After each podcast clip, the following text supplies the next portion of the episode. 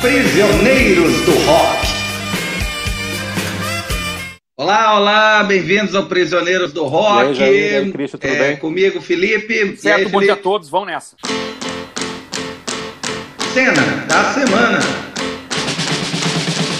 Ah, então a gente hoje vai começar é, Pode falando mandar ver. sobre a cena da semana, que é um quadro novo, que é móvel, ele pode aparecer ou não, né? Ele pode nunca mais aparecer, na verdade.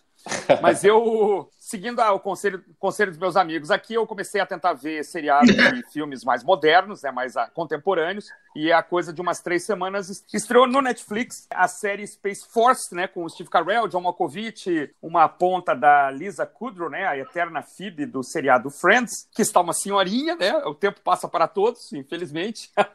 o seriado tem uma primeira, um primeiro episódio que é muito engraçado, eu achei, eu já assisti quase tudo. E tem uma cena memorável, assim, o, o Carell tá num momento de grande pressão, assim, tá sendo pressionado, ele é um general, e está sendo pressionado por várias pessoas e instituições sobre um lançamento de um foguete. E ele se tranca na, na sala dele e toca. Ele começa a cantar, é uma cena memorável. Por isso, para mim, a cena da semana, ele começa a cantar uma música chamada Kokomo, ou Kokomo, a gente não decidiu ainda como, como falar, mas acho que é Kokomo. E é uma música dos Beach Boys, que é aquela banda de Garotos da Praia, lá da década de 60. E Kokomo é uma música, um sucesso tardio da banda, né? Uma música que apareceu na década de 80, trilha sonora do filme Coquetel, que tinha o Tom Cruise, né? Um daqueles blockbusters do, do Tom Cruise, que logo depois lá de Top Gun, aqueles filmes, ele fez um filme chamado Coquetel, que se passava numa praia, e Kokomo é uma música que deu uma reavivada, assim, na carreira dos Beach Boys, que depois nas turnês de 40 anos, sei lá, de 50 anos de carreira, essa música era uma música obrigatória.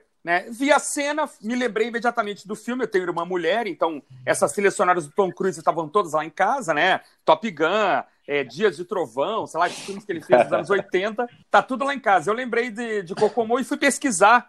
E aí descobri que, que ela era parte Beach Boys, né? Mas que na composição havia também a participação do John Phillips e do Scott McKenzie, que eram do The Mamas and the Papas. Aquela banda lá, hippie dos anos 60, famosa por California Dream, Monday Monday, aquelas músicas lá, ripongas da década de 60. E aí, falando com o Felipe, para quem eu vou passar a palavra, é, o Felipe me descobre que o John Phillips também gravou uma versão bem diferente, na verdade, de, de Kokomo, né, Felipe? Como é que é essa, essa, essa outra versão aí? Pois é, a versão que o Beach Boys fez foi exclusivamente para o filme, né? O Coquetel, que é um filme onde o Tom Cruise é um barman de Nova York, se não me engano, que vai parar no Havaí, sei lá por quê, porque eu também vi esse filme na sessão da tarde mil anos atrás, eu não vou lembrar dessa besteira.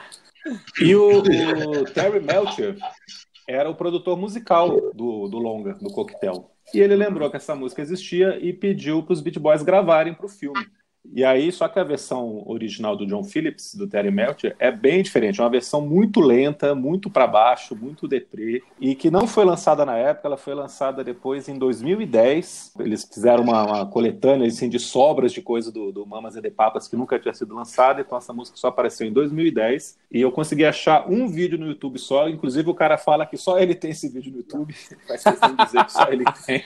E é uma versão completamente diferente, e aí você vê que realmente arranja tudo né? Aquela velha frase, arranjo realmente faz a música. Kokomo dos Beach Boys é uma música extremamente divertida, animada. É o último grande sucesso da banda, né? Provavelmente. E não tem nada a ver com a versão original. É um, é um contraste absurdo, assim. É, fui ver depois e a versão do Joe Phillips é para baixo, né? Não tem nada a ver assim com uma canção ensolarada, né? Como ela ficou conhecida, né? E, e eu acho legal dos Beach Boys a, a, qualidade vocal que os caras têm sempre, né? Assim, é sempre gravando vozes em alto nível, né? E nessa música que tem muita muitas vozes, muitos canais, é, ela é muito bem gravada e não tem como não, tem como não animar, né?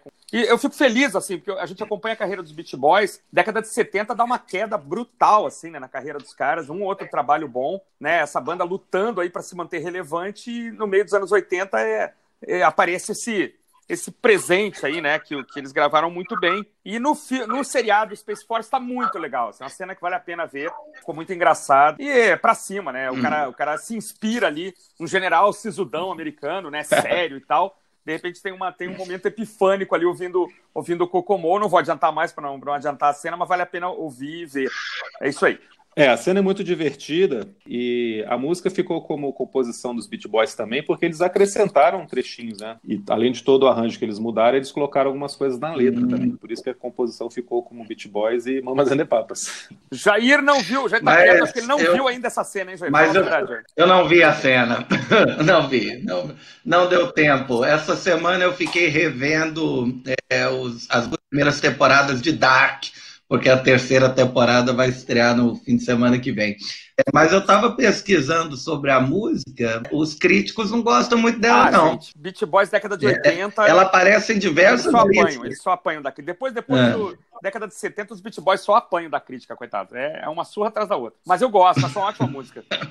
Eu prefiro Beat Boys anos 60 mesmo. Não é também para ser das 50 piores músicas todos os tempos, como apareceu numa lista aqui da Blender, né, de uma revista de música. É, também não é para tanto assim, mas é comum também você criticar os trabalhos mais tardios, né, dos eu já ia falar que é, por exemplo, coitado do pessoal do Chicago, faz uma obra maravilhosa e ficam sendo chutados pela crítica.